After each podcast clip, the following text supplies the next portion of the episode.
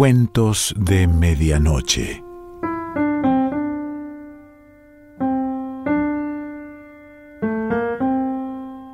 El cuento de hoy se titula Los monstruos y pertenece a Ricardo Mariño.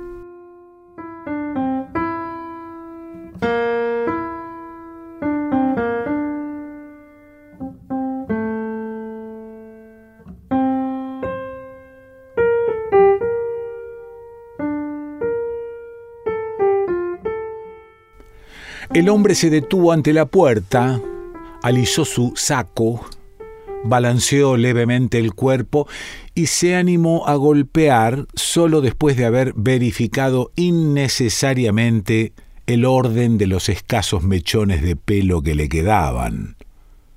La hoja se abrió unos centímetros y aunque sabía que la mujer no saldría a recibirlo, esperó unos segundos junto a la puerta. Ya había pasado los cuarenta años.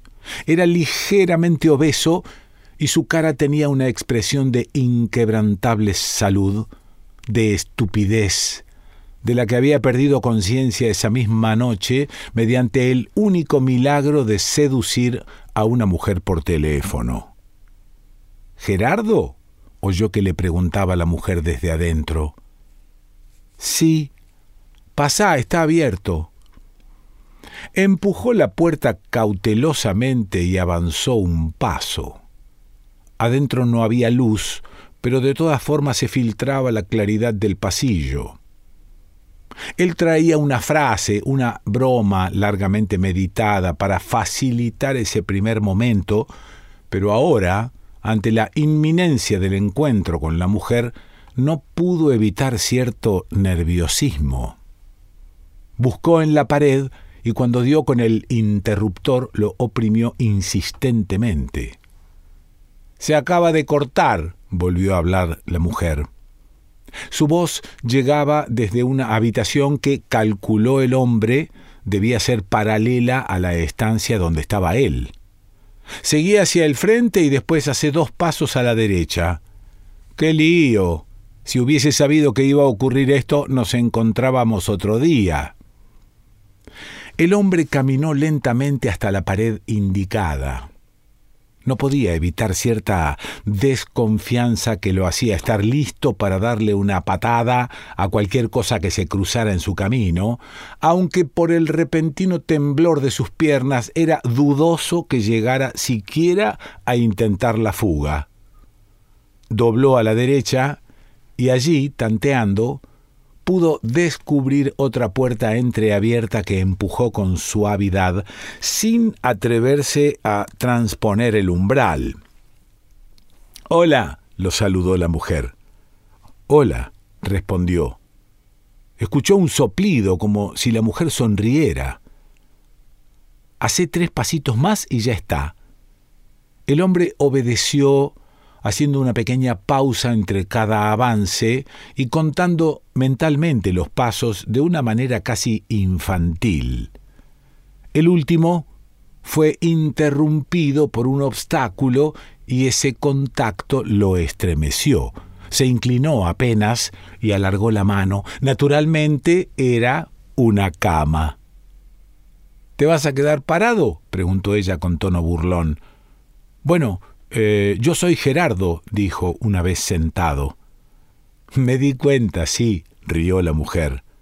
Y yo, como te podrás imaginar, soy Florencia. Tenía muchas ganas de conocerte, Gerardo. Se cortó la luz, qué justo, ¿no? El hombre trabajaba de recepcionista nocturno en una clínica y habitualmente pasaba las primeras horas de la noche jugando al ajedrez con el encargado de limpieza, su propio hermano, a quien odiaba con una intensidad que a veces, pensando en ello a solas, llegaba a conmoverse. Esa noche había atendido dos llamados telefónicos presuntamente equivocados, que contestó con la mecánica amabilidad de siempre, aunque, por el tono percibido en la mujer que hablaba, llegó a experimentar una placentera inquietud y ansias de que algún modo se produjera el tipo de conversación que tuvo lugar un rato después con el tercer llamado. El teléfono estaba a unos 15 metros de la cocinita en la que se reunían a jugar al ajedrez, pero atender el tercer llamado le llevó al hombre más de una hora. Cuando regresó, su hermano lo esperaba soñoliento y hostil. Él le había contado de los llamados anteriores, y su propia cara estaba cruzada por una sonrisa triunfal que, por adivinar el motivo, casi descompuso el otro. Ambos estaban casados desde hacía veinte años con hermanas mellizas, y esta novedad como pocos sucesos que involucraran sus vidas, amenazaba quebrar la paridad que había contaminado los más sutiles repliegues de sus existencias, uniendo e igualándolos enfermizamente. En los otros llamados, el hombre había dado cuenta al hermano de los sutiles detalles que le habían hecho pensar que eran deliberados, que no había equivocación alguna, y quizá había exagerado estos datos, pero de todos modos no había merecido del otro más que una mirada desdeñosa. Ahora, al anunciarle que iría a ver a la mujer a su propia casa, la excitación le impidió reparar en la tragedia que tenía lugar en lo más profundo de su hermano. Este no podía creer que estuviera a punto de ser aventajado precisamente en ese rubro vital, la conquista de una mujer, menester para el que creía descartada la mínima condición en los dos, excepción hecha de la modesta aventura que los había llevado a casarse con las mellizas. Con irreprimible desprecio le dijo al hombre, murmuró más bien, que estaba loco, que se había olvidado del reglamento del sanatorio y de su propia familia. Debe ser un fusible que saltó, porque el ascensor funciona y parece que también hay corriente en el resto del edificio. Si querés, puedo mirar la caja de entrada, se ofreció el hombre. ¿La caja de entrada qué es? Eh, la caja donde están los tapones. Ah, claro, no, deja, no te preocupes, lo atajó ella. ¿Sabes? Imaginaba así como sos. Yo no puedo decir lo mismo. ¿Qué pasa? ¿Te defraudé? No, no, no, no es eso. Es que todavía no te he visto. La mujer rió, una risa franca y sonora que debió acompañar con un gesto de la mano, un movimiento que concluyó cuando sus dedos se posaron sobre los del hombre. Bueno, tampoco yo te he visto a la luz. ¿Cerraste la puerta?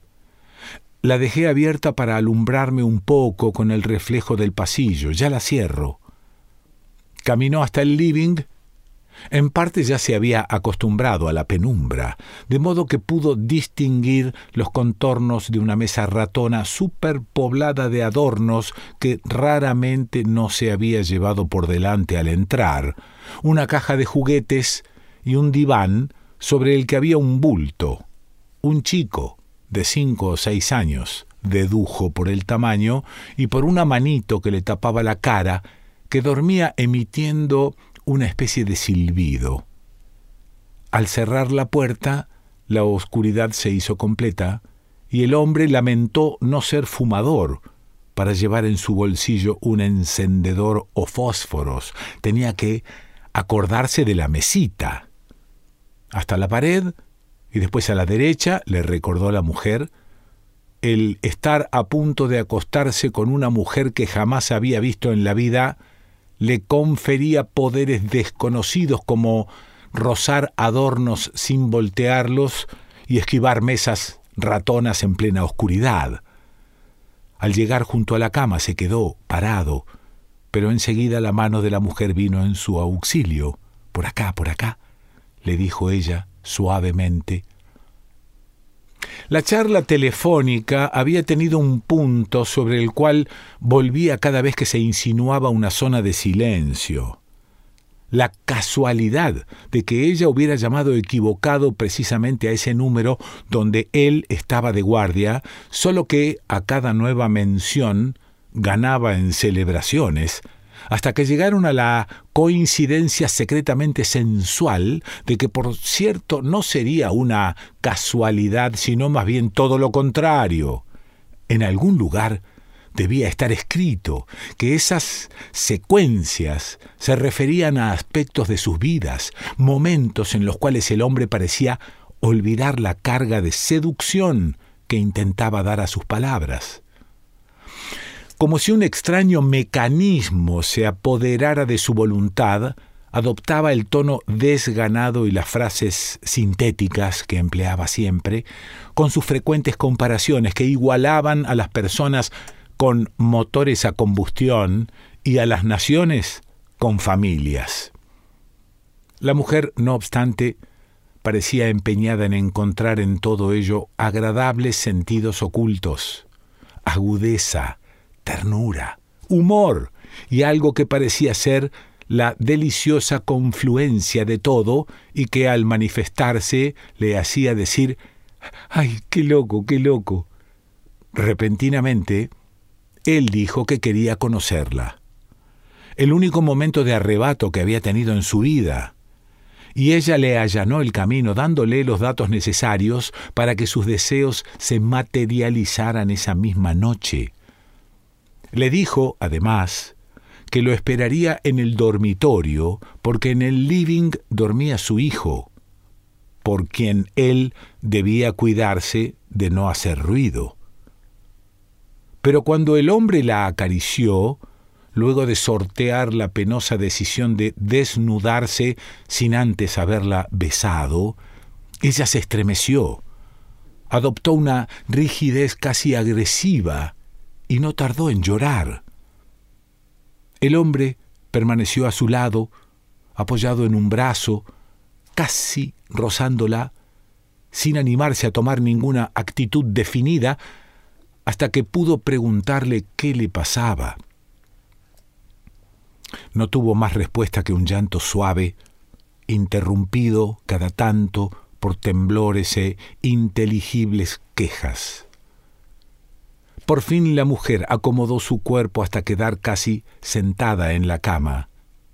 En esa posición la imaginó el hombre, y permitiéndose las largas pausas que le exigía el ahogo en que parecía haber caído, habló. Lloraba, dijo, por haber preparado todo como una trampa, los llamados equivocados, el corte de luz, el que no hubiera nada para alumbrarse y hasta el mismo hecho de esperarlo en la cama constituían una trampa. Todo se apuró a aclarar, intuyendo quizá el estado de terror de que era presa el hombre, porque no quería que él la viera. ¿Por qué? Sencillamente porque era fea. Nada más que eso. Fea pero a tal punto que si él la viera, si en ese momento él la estuviera viendo, fingiría un compromiso, pretextaría algo y se marcharía. Su fealdad, siguió explicando sin atender a una queja que intentaba el hombre, era algo que la alejaba de la gente, no sólo de los hombres, sino de toda la gente. Siguió hablando durante un tiempo que para el hombre fue brevísimo, ya que pensaba, horrorizado, en el momento en que callaría y de algún modo más o menos explícito él se viera obligado a expedirse sobre el tema, y peor aún, a actuar en consecuencia. Por otra parte lo invadía la sensación de haber sido engañado, sí, pero no por lo que la mujer argumentaba. Al revés, donde ella situaba el sentido de la trampa, él reconocía el fruto que nunca había saboreado en su vida, el que una mujer se valiera de argucias para seducirlo, sino por las razones que la habían impulsado, relacionadas con ella y no con él. La mujer siguió hablando y aunque por momentos se callaba y el hombre podía escuchar su respiración agitada, algo en ello dejaba en claro que todavía no había terminado. A cierta altura, El hombre ya no conseguía prestarle atención porque su mente se había impuesto una tarea, mirar una a una las caras de mujeres que en una interminable columna desfilaban como por una pantalla, narices prominentes, ojos desviados, labios enormes, dentaduras desparejas, aparecían en esas caras que alguna vez habría visto en el sanatorio, en la calle o en su infancia, solo que ninguna fealdad parecía justificar una actitud como la de la mujer, a menos que fuera algo peor, una deformidad extraordinaria. Esas dos palabras pasaron por su cabeza, borraron todo y lo aterrorizaron como jamás le había ocurrido. Deformidad extraordinaria. Él nunca había sabido de una mujer tan fea como para atraer hombres hasta su casa y sacar los tapones de luz para que el tipo no saliera corriendo al verle la cara.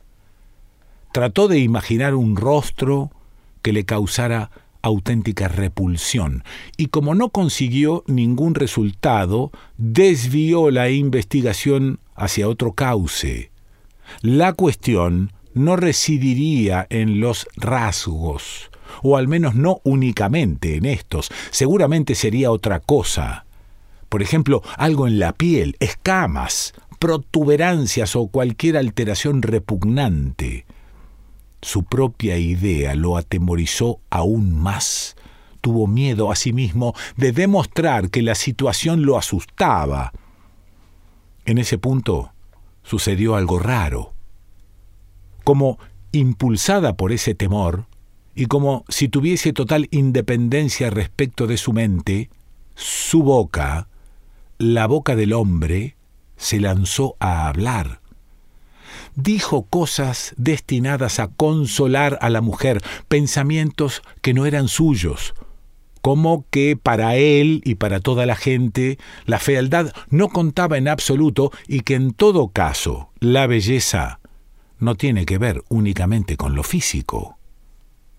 Por otro lado, su mano derecha se lanzaba a una aventura más peligrosa.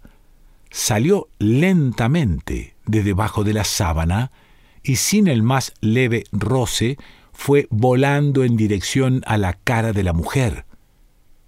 En determinado momento, un siglo después, cuando sintió la respiración de la mujer en su piel, la mano se detuvo estaba a milímetros de tocarla.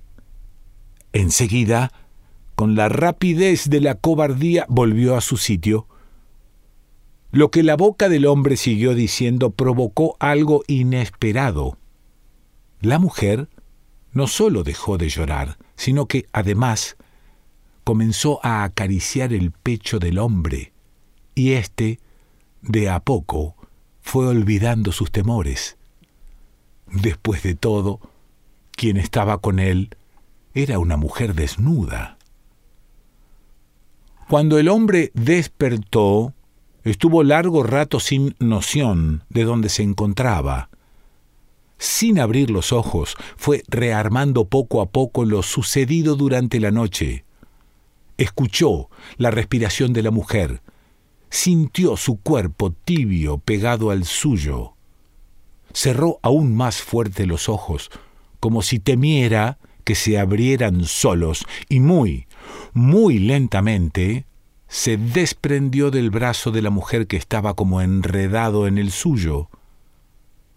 Sin hacer ningún ruido, abandonó la cama. Se vistió parado, de cara a la ventana, por la que entraban rayos de un sol radiante traspuso la distancia que lo separaba de la puerta de la habitación, como si estuviera caminando en el aire. Pensó que si en ese momento escuchara la voz de la mujer, se moriría allí mismo. Llegó al living. Ya podía quedarse tranquilo.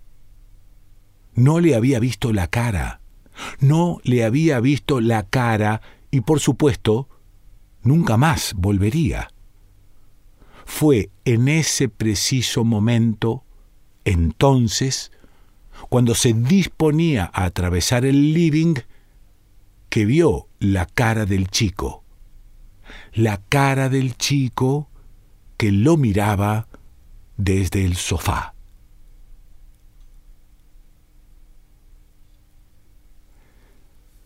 Ricardo Mariño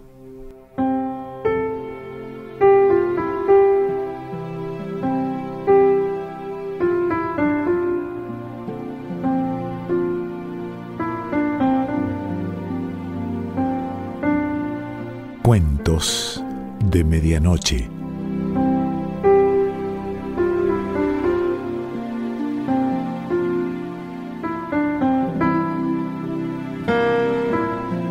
Selección Pancho Mondino.